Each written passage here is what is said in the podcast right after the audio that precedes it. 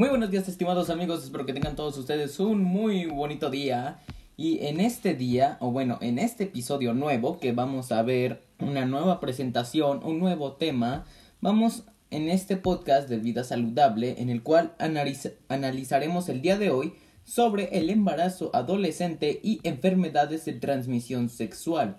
Este es el breve resumen de este pequeño podcast que espero lo disfruten. Siéntense cómodos con las palomitas, los nachos, las papas, las abritas, con todo lo que tengan y empecemos con esta presentación. Tema 1. La ETC. Empecemos, empezaremos explicando qué es la ETC. Bueno, la ETC es o son las infecciones que se transmiten de una persona a otra a través del contacto sexual. ¿Esto qué quiere decir? Bueno, que es cuando una persona y otra tienen un contacto sexual, no contacto físico, no contacto de otro tipo, sino estamos hablando de contacto sexual y desafortunadamente consiguen infecciones o algo similar que se transmite del cuerpo al cuerpo de otra persona y así ambas quedan contagiadas de esa infección. El contacto suele ser vaginal, oral y anal. Esas son las tres formas de contacto que suelen ser en la ETC. Empecemos ahora con el bloque 2, el embarazo adolescente. En el embarazo adolescente, adolescente se trata de personas que empiezan a ser padres a una corta edad. Empecemos diciendo que una persona con un embarazo adolescente, empecemos diciendo que esta persona llegó a ser papá a los 17 años y la mamá a los 16 años. Muy corta edad, ¿no? Sí, ya sé. Estarían como en la universidad, en la preparatoria, jugando con los amigos, canicas, videojuegos, Fortnite, Minecraft. Pero no, decidieron tener relaciones sexuales y obviamente terminaron siendo papás demasiado jóvenes. Pero bueno, volviendo a lo anterior. Dos de las principales causas del embarazo adolescente en la adolescencia están directamente relacionadas con el nivel de vida y la pobreza de los habitantes de un país. Estas son las relaciones sexuales sin el uso de métodos anticonceptivos o un uso erróneo o equivocado de los mismos. ¿Esto qué quiere decir? O sea, que tal vez si nos tomemos las precauciones adecuadas o nos tomemos, por ejemplo, un condón o algo así para poder prevenirnos de infecciones, pero o no lo usamos bien o no lo tomamos en cuenta. Y otra es el matrimonio adolescente y el rol tradicional que algunas sociedades todavía asignan a las mujeres. Estas dos realidades explican por qué Níger, que es un país que se encuentra en Asia, por si lo quieren visitar, sí, bien ha ido reduciendo en los últimos 20 años los embarazos de madres adolescentes. Todavía mantiene una triste ratio de 200 madres adolescentes por cada mil mujeres. O sea, eso es una barbaridad. Sin embargo, son países son los países latinoamericanos los que siguen al país subsahariano. Nicaragua, República Dominicana, Guatemala, Honduras o Venezuela. Estamos hablando de cinco países diferentes que se encuentran en Latinoamérica.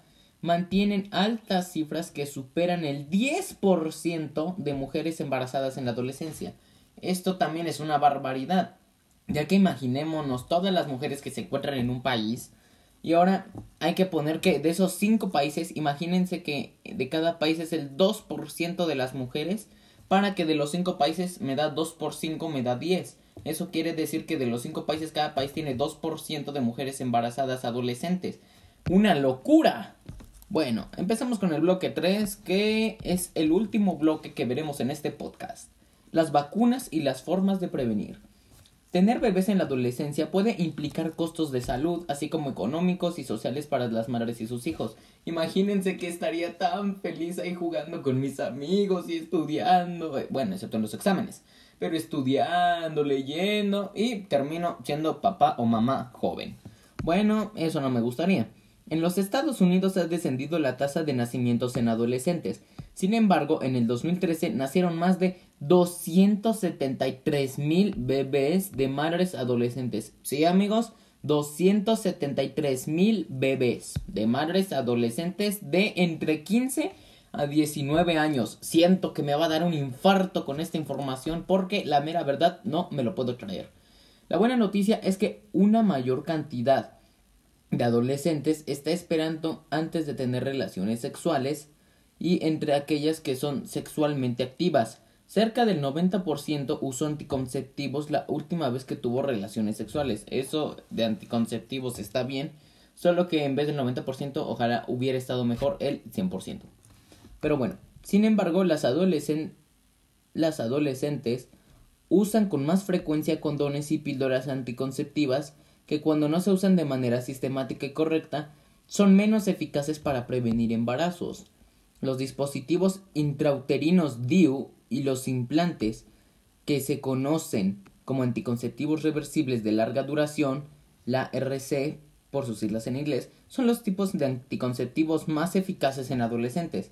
El uso de los LARC es seguro, pero se requiere que se tome una píldora cada día ni que se haga algo antes de cada relación sexual y según el método que se del 1% de las mujeres usan LARC quedan embarazadas dentro del primer año de luz. Esto es horrible. Los médicos instan a las adolescentes a no tener relaciones sexuales, reconocer a los RAC como una opción segura y eficaz de anticoncepción para las adolescentes sexualmente activas, ofrecer a los adolescentes una amplia gama de opciones de anticoncepción, incluidos los LRC, que ya me estoy aprendiendo ese nombre de memoria, y hablar sobre las ventajas y desventajas de cada una, hacer capacitación sobre cómo colocar y retirar los LARC, tener suministros de estos dispositivos disponibles y explorar las opciones de financiamiento para cubrir el costo. Muy bien amigos, espero que comparten esta información con sus amigos, tíos, abuelos, cuñados, suegros, todos los miembros de su familia y amigos de la calle, del condominio, para que por favor estén avisados. Suscríbanse a nuestro canal y bueno, ya para finalizar podemos concluir que no es bueno obviamente tener embarazos adolescentes y también que hay que cuidarnos de las enfermedades sexuales. Pero bueno amigos, hasta aquí lo dejamos en este día. Espero que les haya gustado y por favor no olviden ponerme en sus comentarios alguna duda que tengan. Hasta la próxima.